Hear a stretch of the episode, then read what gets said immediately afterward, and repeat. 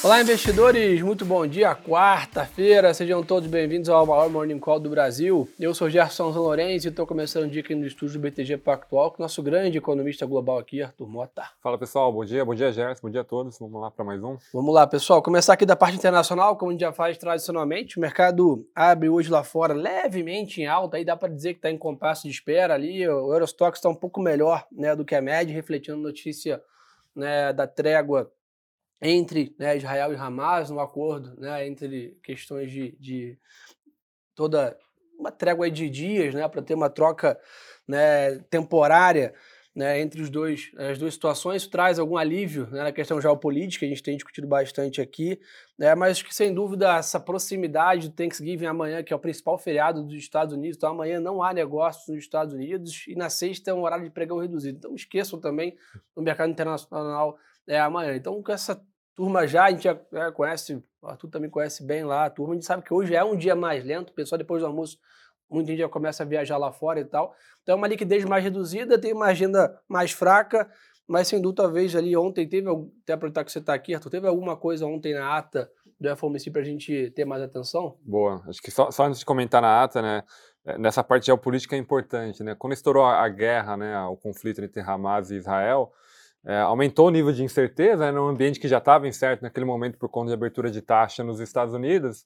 E geopolítica você sempre acaba olhando muito no delta, né? Não, obviamente a guerra não acabou, né? O próprio Israel vocalizou isso, mas uhum. o delta é mais construtivo do que já do que, do que já foi, né? O fato deles, inclusive, abrir, né? Eles colocaram quatro dias de trégua e abrem para mais a cada 10 novos 24 reféns. horas a cada é, 10 novos reféns. 10 novos reféns. Então, de certa forma, é, é uma certa descompressão de risco, de novo, não está solucionado, mas o delta é mais construtivo. Obviamente tem ativos ali, a gente está vendo o petróleo, inclusive, descomprimindo né, alguns prêmios de risco já há algum tempo, é, mas para o restante, de certa forma, do mercado, e principalmente para o mercado de risco, né, é, efetivamente, é mais um fator positivo. Nesse ponto do Gerson, né, nessa dualidade entre é, a liquidez que é reduzida por conta do feriado e uma agenda né, que foi bastante importante ontem, já vou comentar da ata, pelo menos uma notícia boa, tá? A gente teve é, dois leilões do título de tesouro bem importantes nessa semana, tá? O título de 20 anos e ontem o título de 10 anos real, lá, as TIPs de 10 anos, que primeiro era um volume bem expressivo, tinha-se uma preocupação que, olha, essa liquidez é, mais reduzida por conta do feriado poderia afetar o leilão, até porque a, a taxa fechou bastante desde o, desde o último leilão, isso poderia afetar o apetite do investidor, e a gente não viu isso, tá? Então, é, isso que poderia ser, de novo, uma fonte de volatilidade no curto prazo, foi bem absorvido para o mercado, isso mostra que, eventualmente, daqui até o final do ano, o mercado está bem posicionado para retirar, pelo menos, esse prêmio de risco de liquidez é, que estava vindo principalmente do fator do tesouro. Isso principalmente, né, e, e, mais do que tudo, num dia que tinha a divulgação da ata da FOMC, onde o mercado eventualmente poderia até ser mais cauteloso né, com o leilão e ainda assim tomou risco. Sobre a ata, a gente está num estágio do ciclo monetário onde é, a, a, capacidade de surpreender do, do, Fed foi reduzida, onde ele tem, de certa forma, tá, já está na nossa visão, né, já terminou seu ciclo de aperto monetário, agora ele está naquele momento de buy and hold, basicamente. Né, ele está observando o efeito da política monetária defasado, está sempre colocando o balanço de risco, olha, a inflação ela pode voltar a acelerar, porque a atividade está forte, mas de qualquer forma a barra é alta e a gente vai proceder cautelosamente, que é a frase ali que ele tem utilizado como função de reação, e vai depender muito dos dados. Todas as mensagens que foram divulgadas na ata, de certa forma, tinham sido vocalizadas durante a press conference. Novidade, né? E mais importante do que isso, tá? A ata é da reunião do dia 1 de novembro, tá? No relativo a agora, a ata ela tem um pouco mais rock do que a gente viu as falas recentes dos membros do Fed. E por que, que ela é rock e, por consequência, está desatualizada? Porque desde a última reunião do dia 1 de novembro, muita coisa aconteceu no fronte econômico. A saber, a gente teve, primeiro, um payroll muito mais baixo do que o esperado, um dado muito mais construtivo. Na semana passada, a gente teve um CPI também com núcleo, uma qualidade do dado também muito mais positiva na dinâmica de combate à inflação. O PPI também, né, que é a inflação Sim. produtor foi da mesma forma. Vendas do varejo também deram uma abafada, produção industrial, então um conjunto de dados. Do petróleo. Arrefecimento do petróleo. Então, assim, digamos assim, se a gente fosse atualizar a preço de mercado, né, na uhum. curva essa ata, ela provavelmente estaria mais dovish, como a gente tem visto até alguns membros mais rocks. Tá? Eu gosto de, agora que o Buller, né, que era um membro super rock do comitê, ele saiu do FOMC, a gente olha muito a Master, que é uma membra que vai votar é, no ano que vem. Esse ano ela não votou, mas só tem uma reunião, então, e o que o ano acabou, né?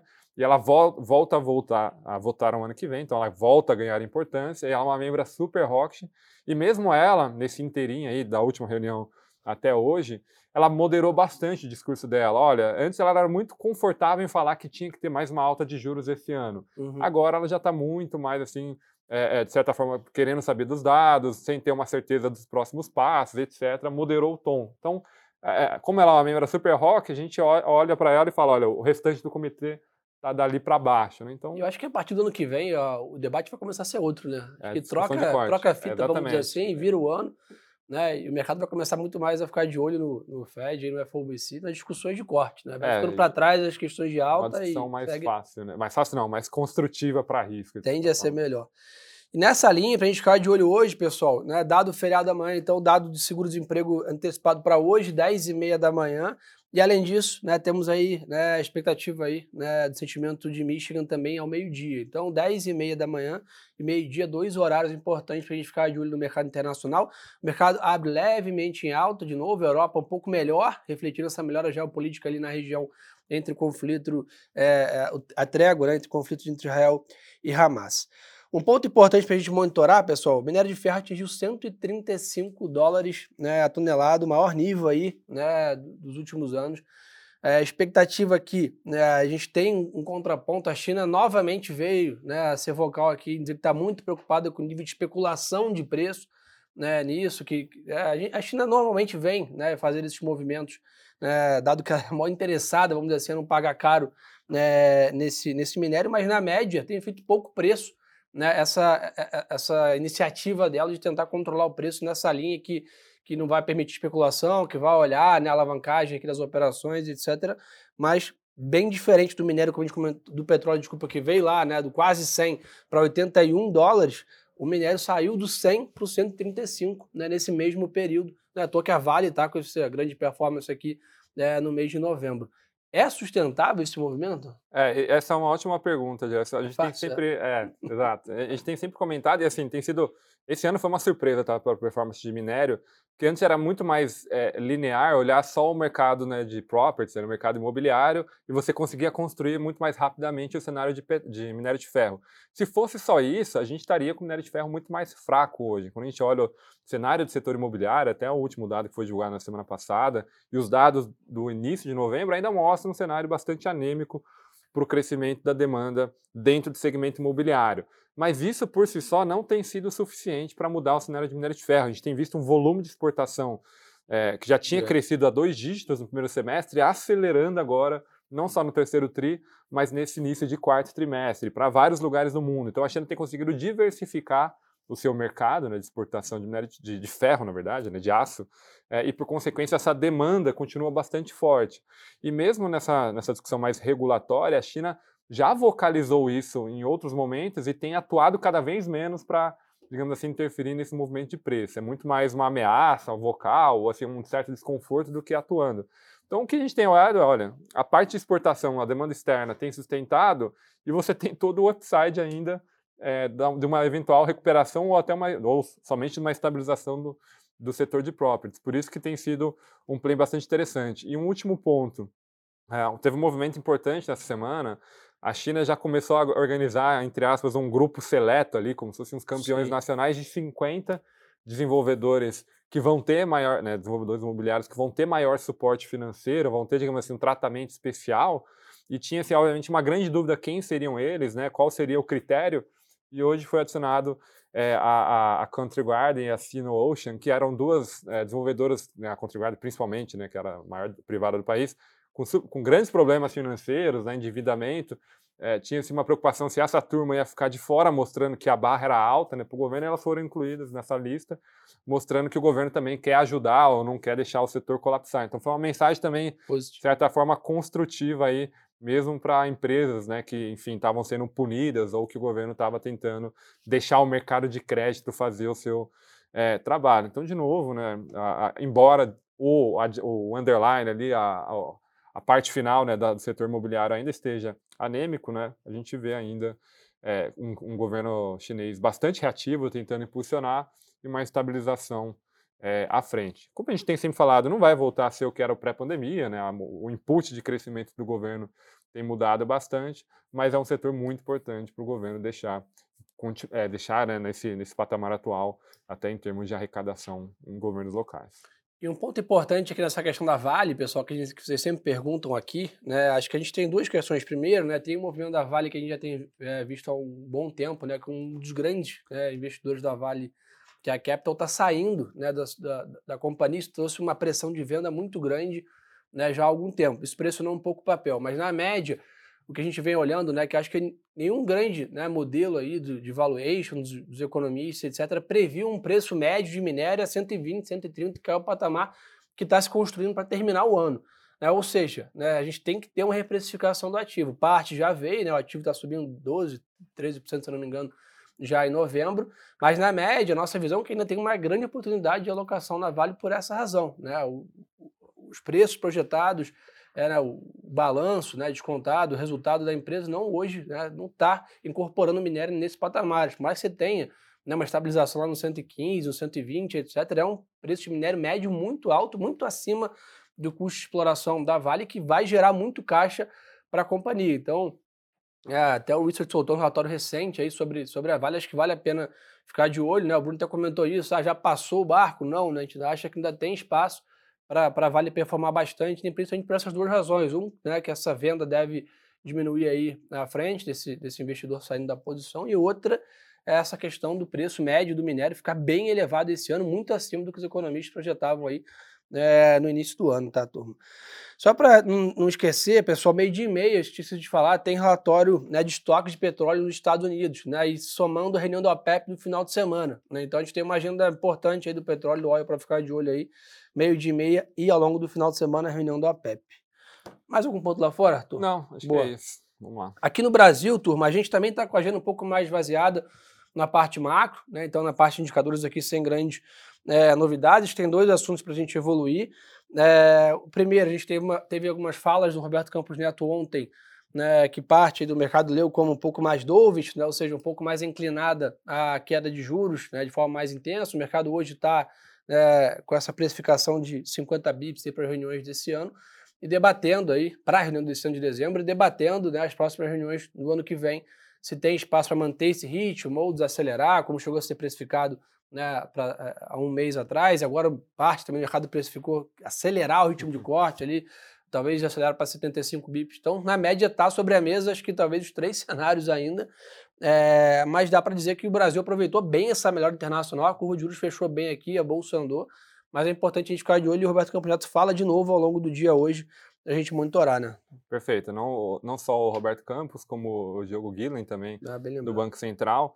É, e esses comentários eles foram bem oportunos. Né? Primeiro, o, o, Roberto Campos ele comentou: olha, a inflação ela segue muito alta, assim, né, no relativo à, à, à, meta de inflação, mas ela está bem comportada, né? E eles têm utilizado muito o discurso de reancoragem parcial, né? Principalmente quando ele olha o relatório Fox e vê a inflação é, que não volta a acelerar, principalmente no momento onde o petróleo né, ficou muito forte, quando a curva abriu também, a moeda estava mais desvalorizada. Agora a gente está na reversão desse processo, ele se sente mais confortável em adotar esse call, né? Falou, reforçou novamente, inclusive, a pluralidade né, da, das decisões né, uhum. do mesmo ritmo atual. Então, basicamente, contratou não só dezembro, mas como também a primeira reunião ali é, em fevereiro. E o próprio mercado, né, como já tem feito, continua testando a continuidade desse ritmo inclusive é, em março. Né? Tinha assim, uma grande dúvida né, se a partir de março ia começar a desacelerar para 25.